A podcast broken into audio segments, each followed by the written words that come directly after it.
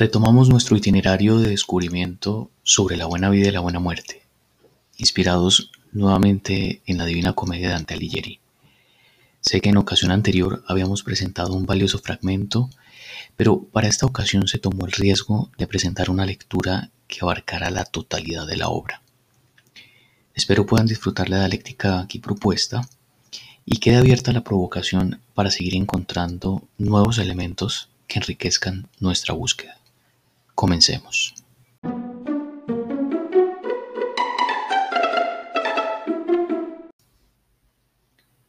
Para nuestro interés, desde el mismo canto primero del infierno, expuesto como proemio de la primera parte de la obra, surgen elementos que consolidan la construcción de nuestra indagación sobre la buena vida y la buena muerte. Claro está, sin que estas categorías aparezcan explícitamente. Recordemos que Dante no lleva a cabo su tránsito al final de su vida, sino en la mitad de aquella, tal como lo señala en el canto primero del infierno, y se reitera luego su estado, aún con vida, en varios diálogos, como en el canto decimoquinto del infierno, cuando Brunetto le pregunta a Dante sobre cuál es la suerte o el destino que lo lleva allí abajo antes de su última hora.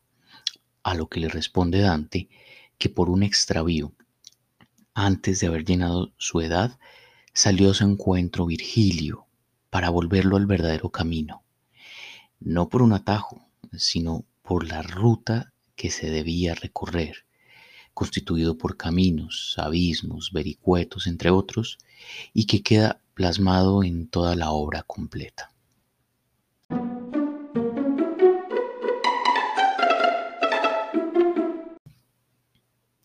Lo anterior comporta una experiencia extraordinaria que llama la atención del lector en la medida en que descubre en Dante una conciencia sobre su forma de vivir una forma de vivir más cercana al pecado, teniendo en cuenta la referencia que hace sobre la selva oscura y en consecuencia una vida alejada del camino recto.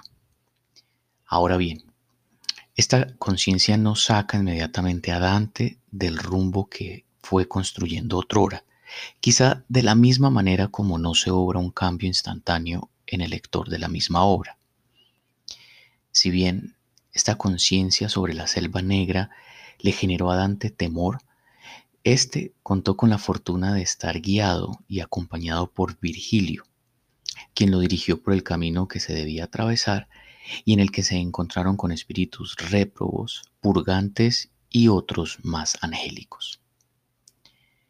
Importante tener presente que el temor no se dirige hacia la muerte, sino al recuerdo de aquella selva negra, es decir, a la misma oscuridad que contempló en ocasión de su proceder, tanto así que se manifestó en las líneas donde Dante aseguró, cuán penoso me sería decir lo salvaje, áspera y espesa que era esta selva, cuyo recuerdo renueva mi temor, temor tan triste que la muerte no lo es tanto.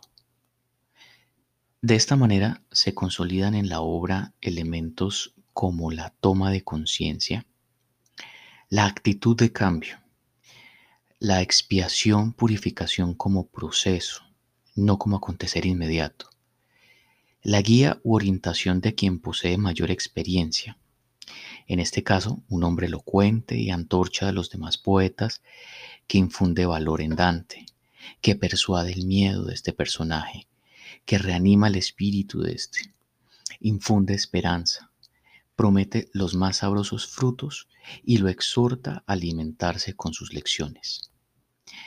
Claro, también se consolida un fin teleológico, la contemplación de los bienaventurados, a la par que se libra del mal y de la condenación como fuerte antagónico en esta obra.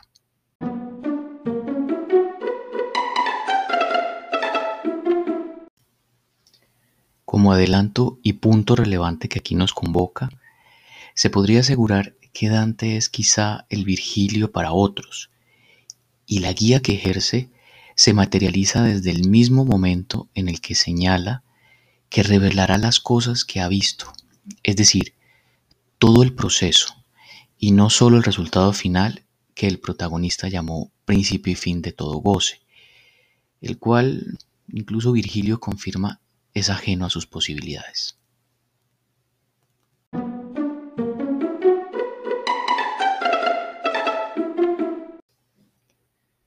Vemos que el carácter pedagógico no recae exclusivamente en las palabras de Virgilio hacia Dante, pues los interlocutores de Dante en el recorrido van provocando ciertos detalles para encaminarse a la virtud, especialmente cuando cada personaje ha reconocido el motivo por el que enfrenta su condición en el infierno, en el purgatorio o en el cielo.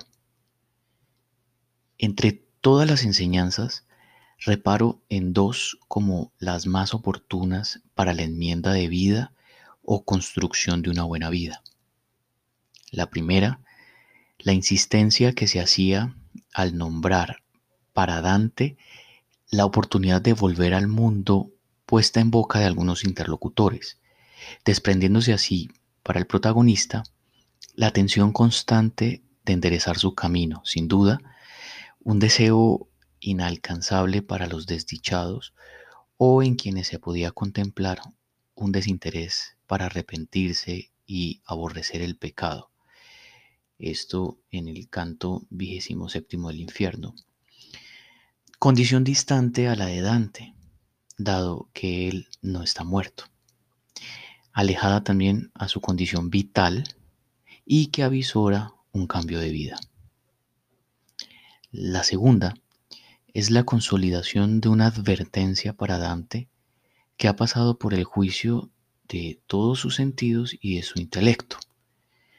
Lo vemos en el canto vigésimo sexto del Purgatorio, cuando Virgilio le expresa explícitamente: Mira y ten cuidado, pues ya estás advertido.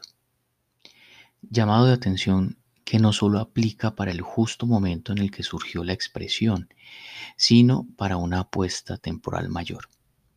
Ahora bien, en caso de ser negligente ante esta advertencia, uno de los interlocutores del protagonista, en este mismo canto, le asegura, Dichoso tú que sacas de nuestra actual mansión experiencia para vivir mejor. Sin duda, el ver en otros las condiciones ajenas genera, sin lugar a duda, motivos para el cambio de vida en Dante, tal como sucederá en el interior de cada lector de esta obra, quienes, representados en la figura de Arnault, ven tristes las locuras del pasado, pero contemplan el día que en adelante les espera. Esto nuevamente en el canto vigésimo sexto del Purgatorio.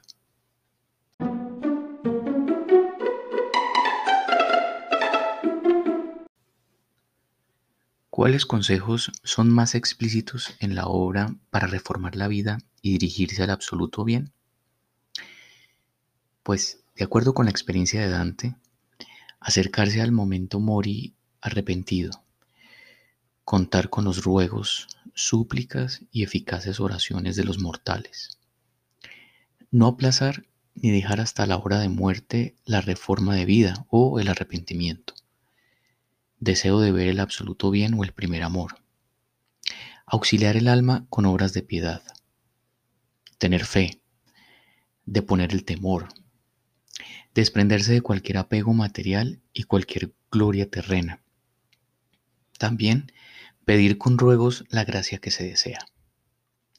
Así, es consecuente optar por una vida orientada por la razón que conduzca hacia el verdadero bien.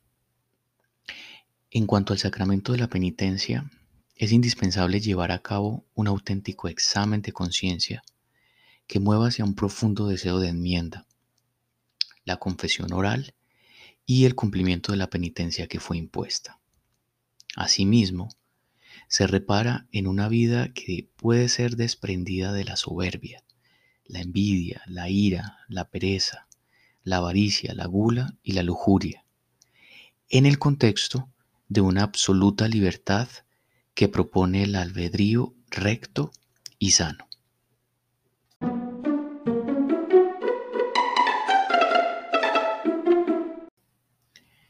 Bueno, y para ir cerrando esta sesión, solo resta invitar a quienes escuchan el presente podcast a contrastar la opción por la buena vida ante el espejo pedagógico que resultó el tránsito por el infierno, el purgatorio y el cielo, siempre en clave de subvertir una larga condena o purgación para lanzarse hacia la mejor recompensa, tal como se lo manifestó Virgilio a Dante. Pronto vendrá de arriba lo que espero y pronto también es preciso que descubran tus ojos lo que tu pensamiento no ve con seguridad. Esto en el canto vigésimo sexto del infierno. Así, tanto la guía de Virgilio como la travesía de Dante queda como fantástico legado en el que, recorrido un camino tan instructivo como hemos visto, más vale seguir las huellas de los anteriores senderistas y hacer resonar la esperanza experimentada, de modo que, habiendo visto la verdad, se anime a reencontrarla en el futuro y se aliente a los demás hombres para que conozcan la travesía experimentada. Hasta pronto.